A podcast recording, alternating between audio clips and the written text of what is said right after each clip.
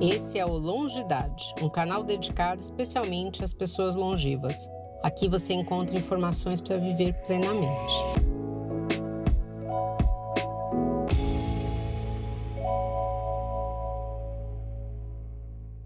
Olá, seja bem-vinda, seja bem-vindo a mais um episódio do nosso canal Longidade. Eu sou Lucila, sou médica oncologista e uma das cofundadoras do canal. E a gente vai dar sequência ao nosso bate-papo sobre a atividade física como um aliado a uma longevidade saudável. Não se esqueça, eu vou reforçar, segue a gente, acompanha a gente nas redes sociais, se inscreve no nosso canal e vamos divulgar essas informações tão importantes. Então, no episódio anterior, a gente conversou um pouco sobre como a atividade física contribui para uma vida mais longeva, os benefícios diretos e indiretos de você se exercitar. E hoje a gente vai conversar sobre aspectos mais práticos, né? Como eu inicio uma atividade física, tem algum profissional que eu tenho que procurar? Para isso a gente está aqui com o Diego, que vocês já conheceram no outro episódio. O Diego é educador físico, fisiologista do esporte e CEO da DLB Assessoria Esportiva. Bem-vindo, Diego. Obrigado. E a Poliana. A Poliana é a nossa geriatra, também cofundadora do canal. Obrigada, Poli. Vai ser um prazer estar aqui com vocês. Vamos bater um papo bom aqui. Poli, vamos trazer agora essa conversa da atividade física para o consultório médico.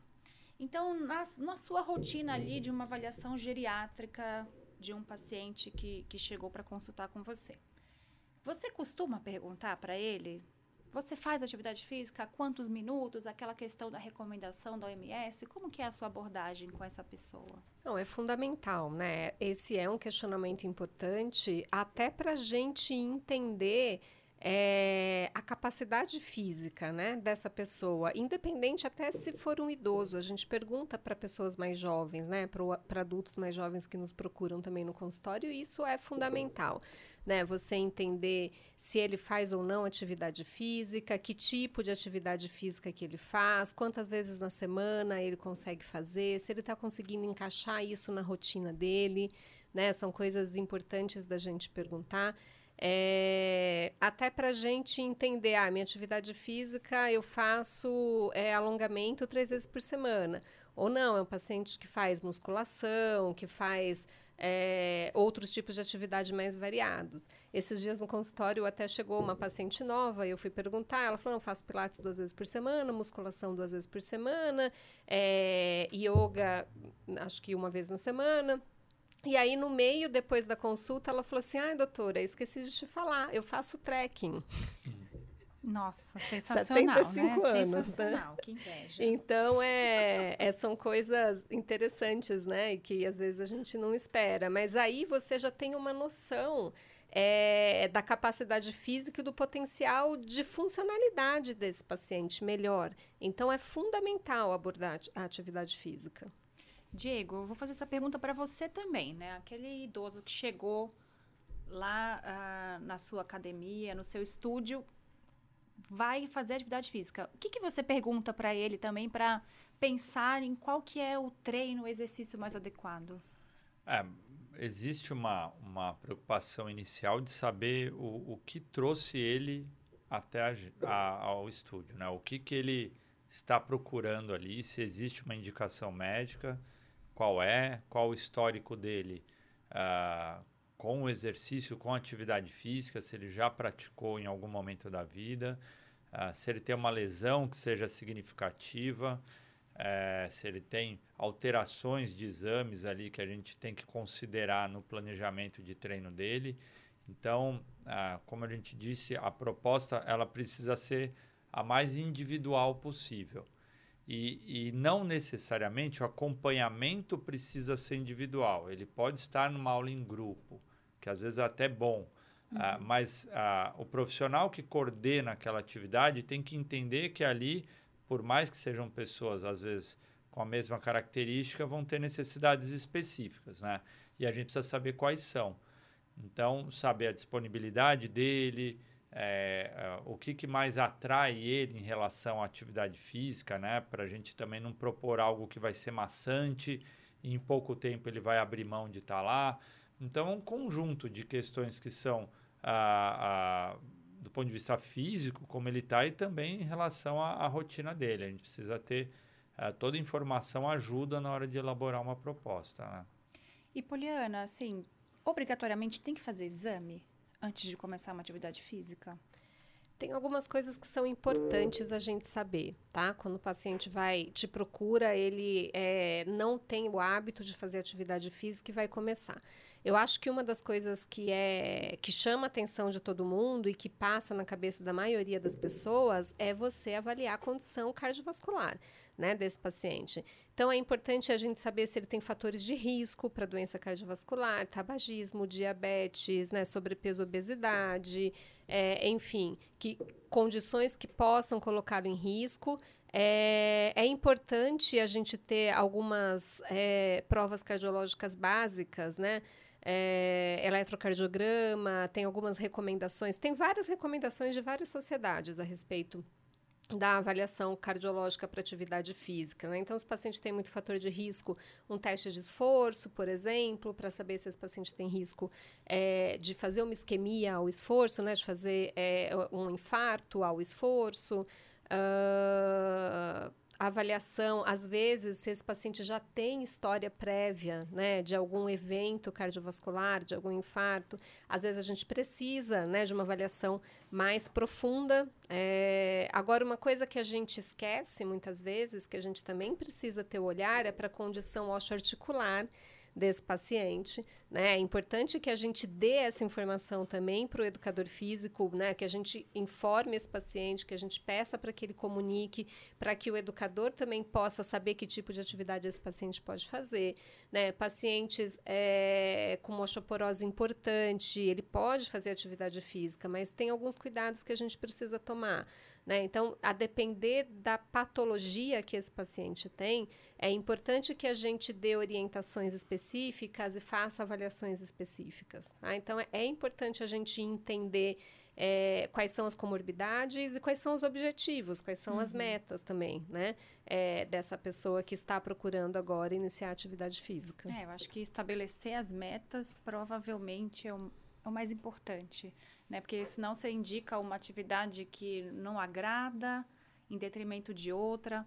E na sua experiência, Diego, no seu dia a dia, o que, que mais agrada o público idoso? Existe uma atividade? Hoje em dia a gente vê um monte de estúdio de pilates. Existe algum esporte assim para o idoso ou não? Ah, eu, eu parto do princípio que, que o idoso ele precisa se sentir seguro onde ele está, né?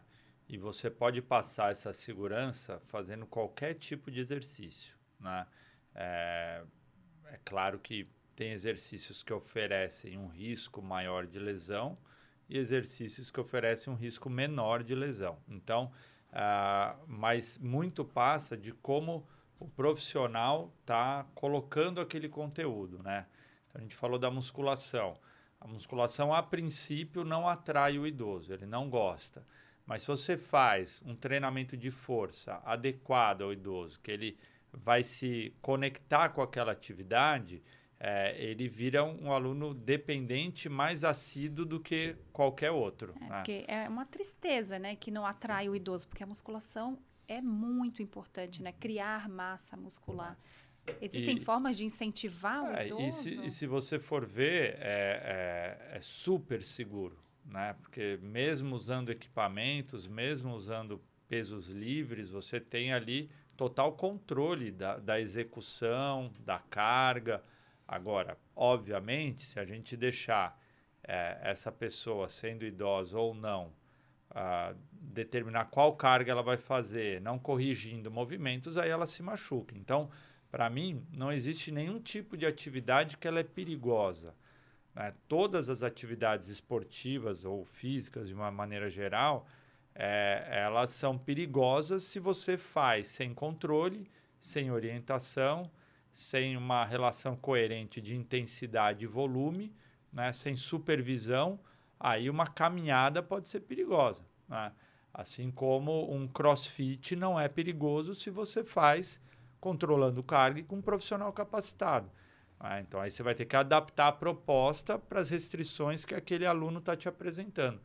Então, eu acredito que é, o idoso, quando ele, ele entra numa academia ou num estúdio ou num clube é, e o profissional passa a segurança para ele, ele vai fazer super bem um treino de musculação. Se ele quiser caminhar, correr, se ele quiser, enfim, ir para atividades na água, que também não deixa de ser uma ótima opção por reduzir impacto, isso dependendo da condição pré-estabelecida dele, vai ser uma necessidade, né? mas, de novo, isso passa por uh, indicações prévias médicas. Né? Então, falo, ó, existe aqui sim uma característica desse indivíduo que indica você a não fazer atividade de impacto. Ok, então a gente vai para atividades que, que controlam mais isso. Né?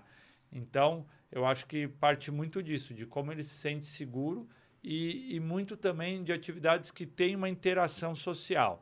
Eles tendem a gostar bastante de estar conversando com outras pessoas, de estar junto com, com pessoas não necessariamente da mesma idade. Então, acho que uhum. se relacionar é um ponto bacana aí nessa história. É, porque a musculação é um exercício mais solitário é. ali, né? Então, talvez isso também não atraia tanto. O uhum. funcional, nem tanto. Explica pra gente o que, que é um treinamento é, funcional. É, o treinamento funcional, ele, ele, é um treino que uh, propõe o ganho de força, só que na rotina ali apresentada, você tem uma dinâmica diferente do treinamento tradicional da musculação. Então, você tende a usar menos equipamentos e tende a aproximar mais o ganho de força das tarefas que aquela pessoa realiza. Então, se ela é uma pessoa que pratica um esporte, vamos achar um exemplo aqui, a escalada, né? Então, ok, o treinamento funcional para quem pratica escalada tem que ter esse coeficiente de especificidade. É, ou seja, vou trazer aquela demanda física da escalada para a realidade do treino de força, aproximar uma coisa da outra e dar mais ganho para o esporte a partir de um treinamento funcional. Uhum. A gente aplica esse mesmo conceito para um idoso, quando a gente fala, bom, ele não faz nenhum esporte, não faz, mas ele sobe escada, uhum. certo? Ele pega um cesto do chão, ele carrega o neto dele. Então, quais as demandas físicas que ele tem no dia a dia dele que a gente pode ter essa especificidade maior dentro do treino de força? E aí você aproxima uma coisa da outra e o benefício lá na frente é maior. Então, a proposta do treinamento funcional passa por isso. Né? É o que se diferencia de um treinamento mais tradicional de musculação. E você tocou num ponto muito importante, que é esse fato da intergeracionalidade, né? mesmo dentro do esporte, das academias, porque provavelmente vocês já viram também em academias, clubes, programas para o público sênior, né? treinamento Gold, isso é legal, né? Porque eu acho que tem todas essas especificidades, mas por outro lado, me soa um pouco uh, separar, um segregador. pouco segregador. Uhum. O que, que, vocês acham sobre isso? É, eu, eu acho que assim é, é, um, é uma questão delicada, porque você, ao mesmo tempo que vai encontrar idosos que vão querer isso, uhum. você encontra outros que querem o oposto né? E é difícil saber uh, um percentual disso, né? Eu acho legal você ter uma proposta que, vamos dizer assim, no anúncio diga que ali você tem um cuidado com o idoso. Aí ele vai olhar aquilo e vai falar, opa, legal, acho que aqui eu posso ir. Né? Então, se não tiver nenhuma indicação também é, é, que, que dê essa segurança, esse idoso acaba ficando em casa e se mantendo sedentário. Então, às vezes, essa proposta ela, ela pode ser segregadora nesse sentido, mas, por outro lado, ela pode pegar e chamar atenção para o idoso que ali tem algo que é direcionado para ele. Então, tem os dois lados, né? É, é um Sim. problema, na verdade. É difícil achar uma solução. Agora, é, não quer dizer que, que as outras propostas que não são para idosos, o idoso não pode estar Sim, lá. Né? Claro. Né? É que aí é que alguns se incomodam e eu acho que está correto. Você não pode falar, ah, não, não, esse treino aqui é melhor você. Não, por quê? Qual, qual que é a minha limitação aqui que eu não posso participar, né? Então, é um assunto delicado mesmo. Não, e assim, dentro desse tema, vou dar um exemplo aqui meu, né? Eu treino às seis da manhã. E Às vezes eu mantenho uma frequência boa, muitas vezes não, mas sempre que eu vou ao meu treino, tem aquele grupo de pessoas mais idosas religiosamente comparecendo e aquilo serve de uma inspiração para mim gigante. É porque mostra, nossa, eles estão bem, eles estão treinando, é assim que eu quero estar.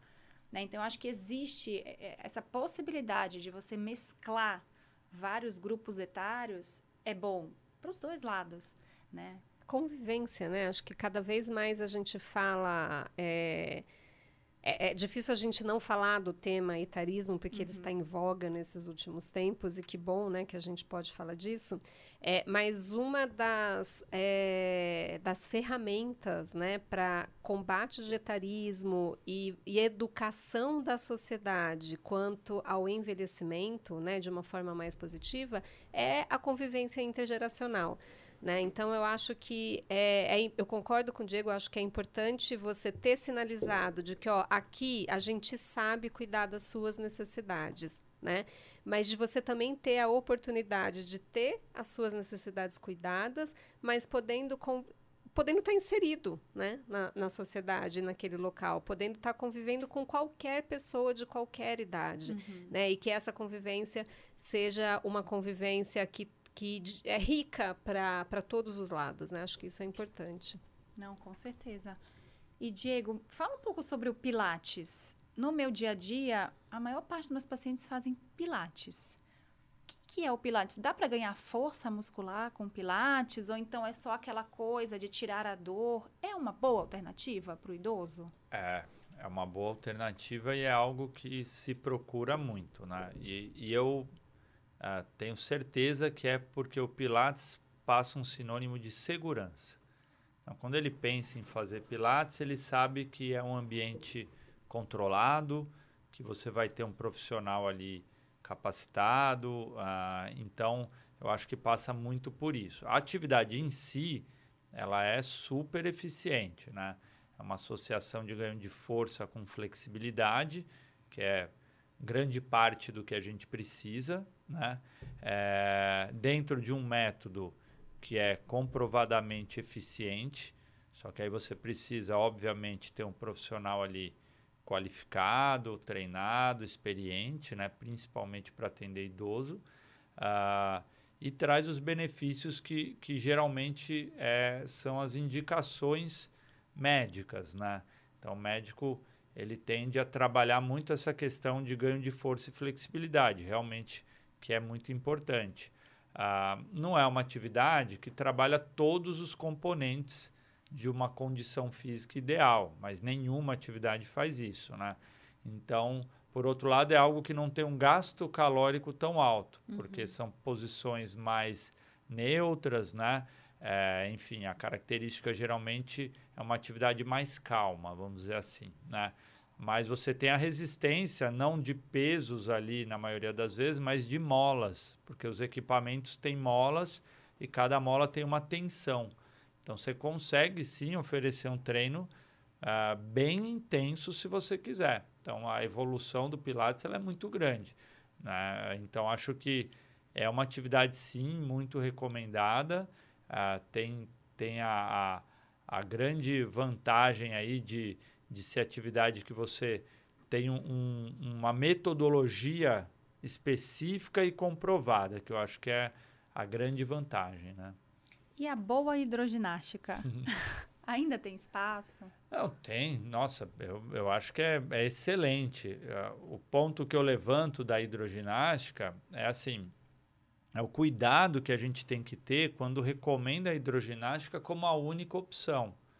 Né? E, e isso, assim, era muito comum. Eu peguei essa época, né, de receber muita orientação médica dizendo, ó, vai para hidro. Aí, aí você começa a entender, será que realmente a hidroginástica é a melhor alternativa? Porque pedir para alguém fazer hidroginástica ou fazer natação é, primeiro, colocar aquela pessoa na condição de que ela tem que procurar uma piscina, que não é a coisa mais simples, não é a coisa mais barata, né?